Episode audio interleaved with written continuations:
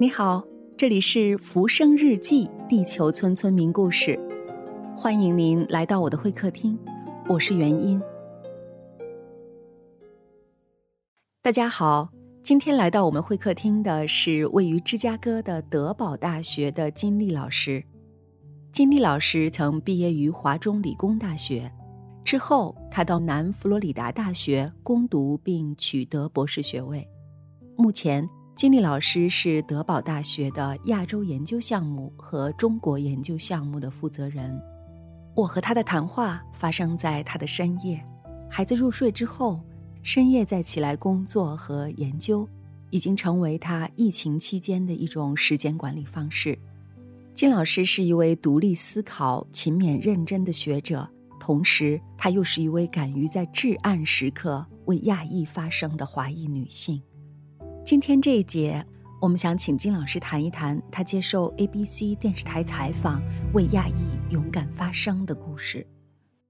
嗯，对，其实我刚才也想问您这个问题，就是我知道您在应该是二零二零年年初的时候，曾经接受哪个电视台呀？ABC 在美国，在芝加哥的一个地方电视台，这样子。嗯嗯，对的，我觉得您是非常的勇敢的，因为在当时那个环境下，很多城市呢，就是很多地方都出现了这种。反对或者是敌视亚洲人的这样的一些情绪，甚至还有一些对亚洲人的这种伤害的事件，就比较恶性的一些事件。那同时就是在这个之后呢，很快的就就有一些城市，有一些包括华人在内的亚洲人举行了这种抵制仇亚态度和行为的游行。那在这个时候呢，我觉得其实作为华人，作为海外的华人，大家还是都会一方面是也比较小心。啊，要小心，要保护自己和家人的安全。然后另一方面呢，我们也要有自己的声音出来。然后我觉得当时看到您的采访，我是还是非常的感动的，也非常的敬佩您。就是您对于这种公开的这种采访，当时有过呃顾虑或者是犹豫吗？然后我知道其他几个接受采访的人都是当地的嗯非常有影响力的华人或者是华裔，当然您也是了。华裔族群的这种领袖，我知道他们，譬如有那个那个是我们这个芝加哥地区某一个区的一个 senator 什么之类的，然后他专门是做就专门在政府工作的人，他们是经常上新闻的这样子。当时怎么说呢？我觉得这个美国当时我们这个整个疫情开始的时候呢，本来美国在中国就开始在一个大家知道，在这个那个特朗普政府期间已经是关系非常紧张，尤其是特朗普政府就是当时已经跟中国开始这个贸易战，在美国整个社会怎么说呢？嗯嗯嗯，整个的社会的舆论当时，嗯，感觉是就觉得中国是美国人很恐惧中国人，因为很恐惧中国的发展，因为将来很多媒体报道，因为美国的媒体特别喜欢煽风点火这样子，他尤其是就中国那几年，嗯，开始了很多那种大的这种，呃，这个那个计划发展，有个政府推出来的一二零二五年，然后到二零五零年，嗯，整个国家的目标是什么样子的？当时美国，呃，尤其是政治界听了之后呢，完全都吓了一跳，吓一大跳。他会觉得，哇，看中国现在这么的那个雄心万丈，将来就说是说不定再过多少年之后，我们就超过美国了。美国人觉得自己，尤其是政客，他们会觉得，哇，这个就说，呃，就说中国这个，呃，嗯，嗯，中国这个势力现在就说，如果再不再不控制这个中国势力，将来我们美国就当当当这个当老二了，这样子。那美国人当然是过去相当于从一战以后吧，就是相当于就是他整个的国力都是一直上升的。然后在美国，在全世界当老大，已经当了这么多年了，他还想到自己当老二会受不了的。另一方面，美国国内也有很多问题，经济上，就是说自从二零零八年的这个经济危机以后，他们国内的整个这个，呃，股市呀，还有就是整个的其他行业，就说经济非常的萎萎靡不振这样子的，失业率也也很高，尤其是就说是就说是。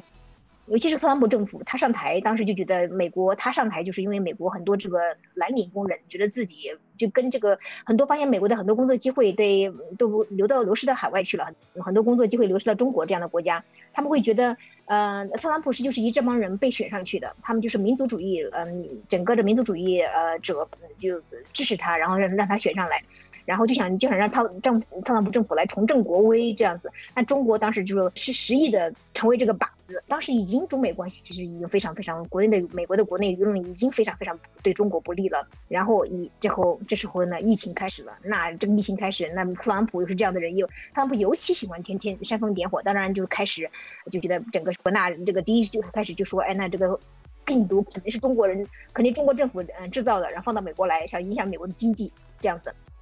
那美国国内的环境怎么说呢？大家突然间，这以前美国人其实完全不重视不重视这个这个这个疫情原因，他们以前怎么说呢？还是比较自大的，觉得自己的卫生系统啊，公共卫生系统还是挺挺完善的啊。然后以前，譬如说中国也发生过什么那个禽流感。啊，两千年初发生的禽流感，当时中国控制了，当然没有延那个延伸到美国这边来，而且是后来好几次发生过什么地中海病毒啊，然后其他几种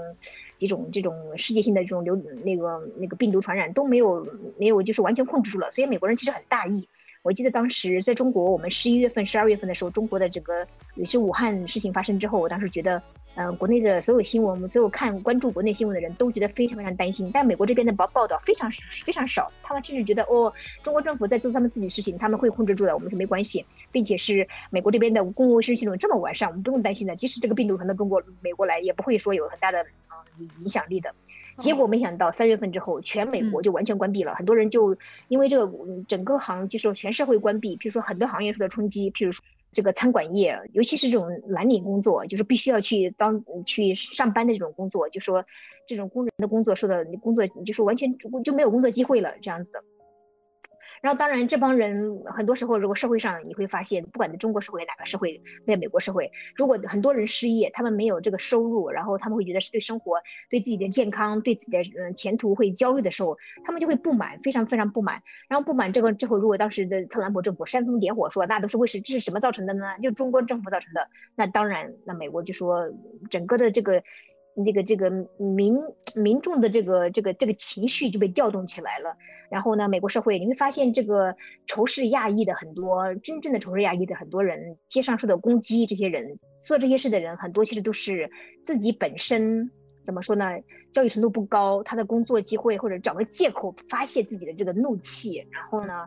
嗯，呃，真正的你说一个公司里的人，或者是他一个高那个，比如大学老师，你去到街上去。首先，大学老师一般很少不会说在这个这个疫情期间丢掉工作。公司里有些是银行工作，比如他不会因为这个是疫情来工丢丢掉工作。啊，第二方面是他们的他们自己的教育背景也不允许他们退到街上去打另外一个人，随便的进行这个暴力袭击这样子的。所以呢，美国很多社会上有一些，比如说就说本来就有问题的人，尤其是就说本来他有，呃，精神上有问题的人，或者是他本来对社会就不满的人，就找到机会然后发泄，然后发泄到当然发泄到亚亚亚裔人身上。当时我记得我的我带着自己带了个研究生，他是学中文，他自己是中国人，到美国来二十多年了。然后呢，现在学他当时跟我读研究生，然后他当时就跟我说：“新老师，我现在上街去，我都不敢不敢跟别人说我是中国人。”然后他说他比如说在街上走，看到一个人看到他来之后呢，那个人就赶紧把自己的脸捂住。他当时就觉得心情非常非常不好，他觉得这人非常就说怎么会嫌弃我们？因为看他是亚洲人的面孔，美国人从他面前路过，就赶紧把自己的脸捂遮起来了，觉得自己别人嫌弃自己。当然，他对他又对自己的中国人的这个身份感到知道，其实也不应该这么做。但是他他又觉得有负疚感，他当时就觉得对自己的中国身份觉得非常非常的这个压力非常大。这样子，我觉得他不是一个他不是一个唯一的一个特例，这是还是个研究生到美国很多年是这样子，他应该是思想上应该比较成熟的。那如果是这种年轻的学生，中国来的研究生，只有中国来的留学生，只有十二多岁出头或者十八九岁来。看到这种情况，心里会更难受的。觉得本来在移民或者是留学生在美国社会就不受这个社会重视，现在感觉又被别人就是嫌弃，大家肯定会心里非常非常不舒服的这样子。那当然，这些暴力事件呢，其实印象最深的其实是当地的美国的这个亚裔居民，留学生都还好，因为学生什么样之类，他们会在自己家里待着。但是当地的亚裔居民，譬如说中中国城的或者其他的亚裔人，譬如说是菲律宾人，长得其实很多菲律宾人跟中国人长得也很像，日本人。他们在街上就受到莫名的，比如受到别人的攻击这样子，然后这些人是没办法，必须上街，然后呢，或者是必须要去工作。即使是现在，其实我告诉你，我们的亚裔老师跟我说，他们上街的时候，一般天黑了五点钟之后就不敢上街，是因为怕自己因为是亚裔，所以被别人这个攻击，专门是针对性的攻击，就是因为他自己是亚裔的女性，女性毕竟身体各方面更矮小一些，更容易成为攻击对象。所以亚裔亚裔女性尤其是受到是这种嗯受到更多的攻击。所以说，嗯，当然现在情况比这个疫情去年两千年二零二零年当时三四月份当时最严重的时期稍微好一点了，因为很多人还是去年嗯三四月份的时候街上几乎没有什么行人，然后出现一个亚裔很容易成为别人的这个攻击对象。现在街上人更多一点了，那就是稍微安全一点，但是很多亚裔人还是觉得还是觉得就说自己比以前上街肯定要小心呃一万倍是这样的感觉。当时我的感受是怎么说呢？当时呃。我因为我是听到很多这样子，我听到我的同事、我的这个学生、自己的学生，还有就说看到新闻所有的新闻的报道，我的压力也非常非常大，我的心情很不好，是这样子感觉，你会觉得非常的焦虑感，因为你不知道我自己，当然我自己还好，是因为我们当时是大学老师，我大学老师上上课的东西全都是网课，所以我如果不需要是到外面去的话，其实我不需要上街去，其实我自己本人上街的机会其实并不是那么多。但是如果在路上走路，我会觉得我会意识到，如果别人看我的孩子，他知道我的孩子和我是亚裔，他们看我的眼神会不一样，我会有更比以前更敏感。我以前从来不会想到说我会为为我的中中国人身份会觉得有点，呃，觉得很自卑。我从来没觉得这种自卑，主要是因为我自己之前提过，我以前在中国的环境，还有在美国的环境接触的人，都是就说是接触很少数的这种歧视这种感觉。但是我疫情期间自己会觉得自然而嗯，就说是不由自主，你会觉得自己更有意识的会想，这个人看我的眼神是不是因为我是中国人，是不是亚裔？当时整个环境只有有几个月时间吧，然后我们所有的亚裔老师在一起，我们都会觉得不不由自主会谈起这种这些事情来，谈起身边的例子。然后呢，我们当时在五月份的时候呢，其实去年五月份的时候，我们一般嗯，我是不是一个系，是两个专业的主任。有一个专业呢，相当于是系，受了采访，是以那个专业的呃那个主任来接受这个采访的。我另一个专业的主任叫中国研究，这个研究专门研究是中做做英国方面的研究。我们这个专业呢，每年春季都会举办一个座谈会，专门讨论当年最热门的一个中国的问题。座谈会就面对我们自己本校的学生，也面对芝加哥地区或者其他地区，就是芝加哥外部这种外部的人士，对中国感兴趣的，我们都欢迎他们来参加我的座谈会。到去年那个时候呢，我们决定跟我们的所有的中国的研究的老师都说，我们今年不能不用请这个什么专家学者来跟我们谈论了，我们要请我们所有的自己专业的老师来谈一谈，就是怎么样面对我们这个呃呃这个整个美国社会对中国这个这个负面的负面的情绪这种看法，尤其对亚裔人士对中国，尤其是中国的中国从中国来的这种啊留学生啊，我们的教授他们的这种看法，我们要怎么来保护自己？当时我觉得。但是我觉得压力，我们当时都是我们的中国专业的这个老师，还有老师有一半是中国来，像我这样子从中国来，呃，从自己是呃中国来的背景，另一半老师当然是他们是教，比如说中国政治、中国的艺术，他们是美国人，但是他们在中国也留过学，留过学很多年，会说流利的汉语，然后相当于汉学家这样子的，然后他们也挺同情的，然后当时我们就所有老师在一起，然后同时我们邀请我们所有专业的学生。然后同时邀请全校的学生，如果谁感兴趣，就在参加我们的这个座那个网上座谈会。当时在讨论的问题就是说，面对这些问题，我们的老师该怎么做？什么亚裔老师该怎么做？华裔老师该怎么做？然后华裔的学生应该怎么做？同时就说非华裔的，说美国裔的，比如说即使你不是你是白人或者是其他人种，有别人看得出来你就不是明显不是中国人，那像这样的人话，问他们应该怎么做？嗯，他们应该怎么样？就是要挺身而出来保护这个那个亚裔的人。你不能就做一个很漠视的这个路人，一定要要要干预这样子的。当时我做这个讲座之后，我就发现，就是我们的老师，我们自己的师生，其实还是非常的。汉语叫什么词？有个词，中文词词怎么说？首先，我觉得这个不是同仇的非常的必要啊，同仇敌忾吧。非常必要，同仇敌忾。我想我想用这个词，又又不能又不合适啊。对对对，对不合适。就是我们要敌对的是这种，就是这这样的一种态度，这样的一种行为，而不是说针对的是某一个人。对对，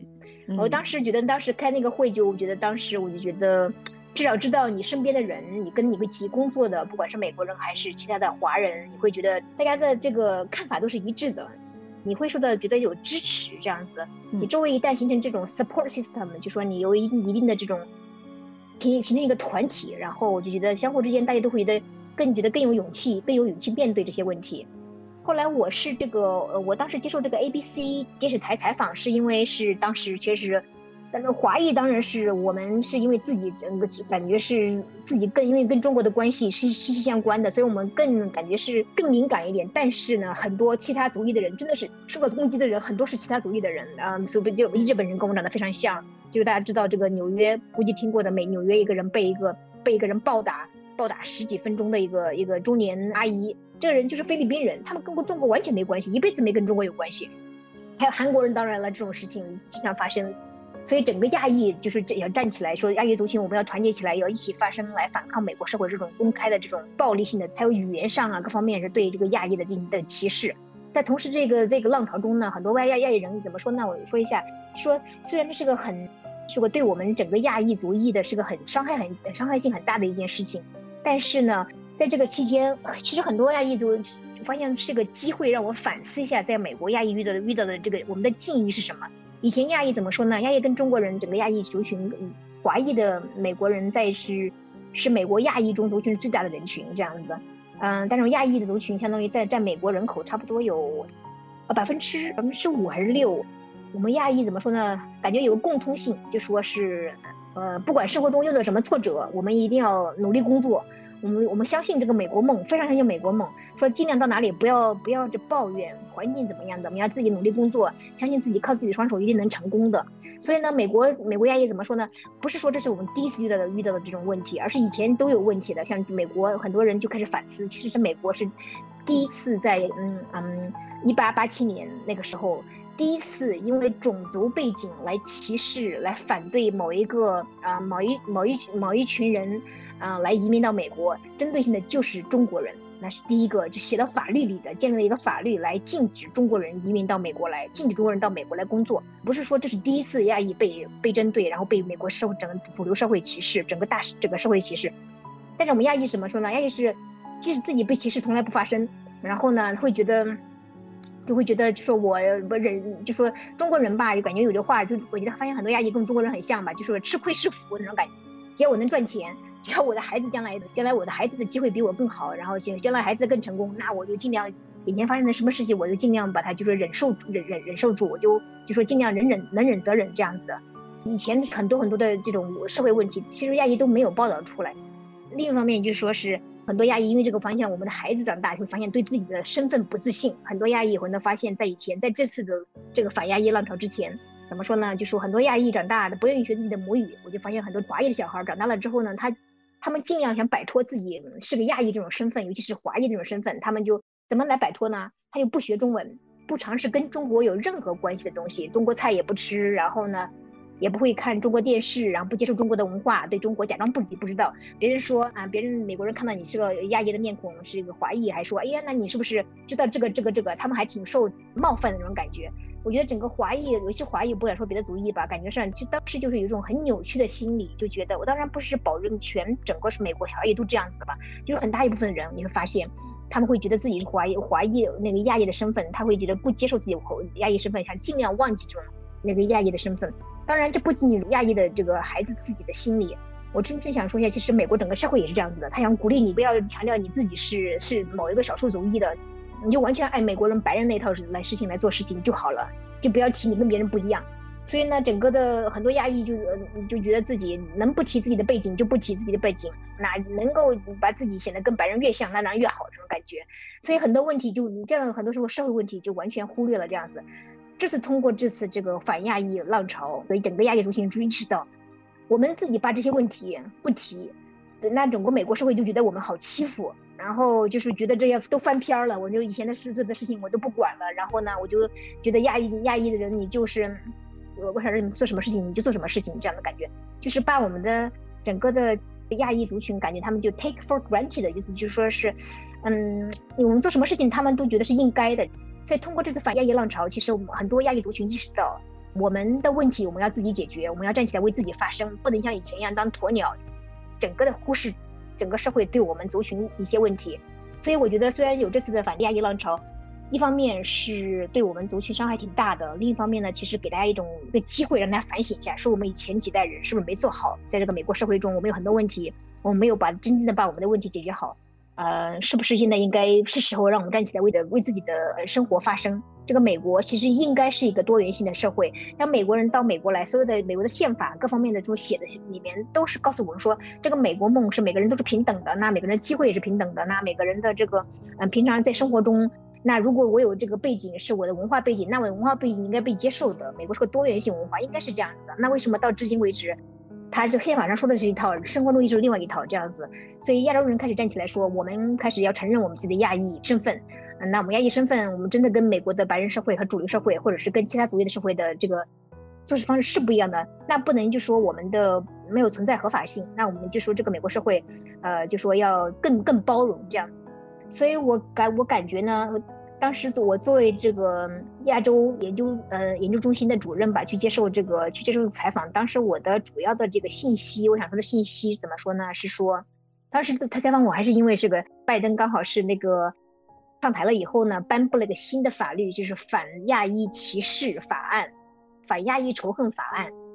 一个新的法案，当时他们就采访我们对这个什么感受？我当时当时说的非非常支持这个法案了。但当时我们都知道，这个一个法案立起来是呃是不够的。很多时候你会有一个非常完美的法律，但真正的时候执行起来，这个法律是怎么执行的？中间最后是怎么一步一步落到位，到到到基层去，到一个到一个州，到一个城市，然后再到一个区，是真正怎么执行的？到最最后是比如说警察怎么执行？如果真正生活中发生了这种歧视你的事件，你该怎么来？嗯，向警察报告，然后警察怎么立案，法官怎么判，这个到最后怎么做都是都是未知的。所以呢，当时我的观点就说是我们当然非常欢迎这个反亚裔歧视这种法案立法。当然，但但意思，但是呢，未来有更多更多的工作要做，尤其是我们的亚裔族群。然后就发现，终于这次意识到，以前这个忍气吞声是不够的。你再这么忍忍气吞声之下，将来在中国、世界上，日本发生的事情，菲律宾发生的事情。将来在美国，我们都会被作为一个别人其他族群的人认不出来，我们是到底是菲律宾人还是日本人还是中国人？他们会整个就攻攻击我们这个亚裔族群。所以呢，这个时候他就说，我们亚裔族群一定要自己要建立起相互之间要合作，然后并且是要知道怎么跟其他族群进行交流，然后呢，就说为自己发声，同时知道怎么跟美国社会进行交流，融入这个主流社会。在融入主主流社会的时候呢，不能忘记了我们自己的文化传统，不能忘记我们自己的身份。所以当时我觉得。你去采访也让我自己对我自己这个周围遇到事情一种更新的一种看法，如果对我自己进行一个反省，所以我倒不觉得我当时采访是一个受人尊敬的举动吧，我感觉我只是做了一个分内的工作，但是对我来说，我感觉是，嗯，那个记者也同意说，我觉得这个亚裔族群是你们做的非常对，这次通过这次反亚裔的这个。呃，这个浪潮，然后大家都知道，这其实亚裔族群其实面对了很多问题，以前我们都不知道亚裔会亚裔真的就遇遇到这么多问题，现在大家都是意识到了，说其实我们亚裔族群其实是在社会中并不是像我们想想象的这种，在美国社会是一个完完全没有声音的这种族群。当时他也说，电视台上的新闻要么是包括是白人的，要么就是黑人的，然后对亚裔的也是报道其实非常就是完全不够多。他们当时也意识到，媒体应该对亚裔也应该更有更多的关注，所以我当时觉得。当时我作为一个学术界的人出来讲话，其实我自己受益更多。当然，你刚才说到你说轻重归轻重，感觉上自己觉得呃挺受感动的。但是我觉得我自己我自己的受益更多一点，而且是另一方面就是我自己怎么说呢？在美国这么多年生活，然后我自己的孩子在美国将来，我觉得在将来肯定要在美国长大。我现在能够做一点事情，其实是也是对我自己的孩子，还有他们这一代人亚裔的孩子，其实也是也是我觉得是做有意义的一件事情。嗯，是对未来的一种责任感。对，对未来的责任感是这样子，很棒，真的很。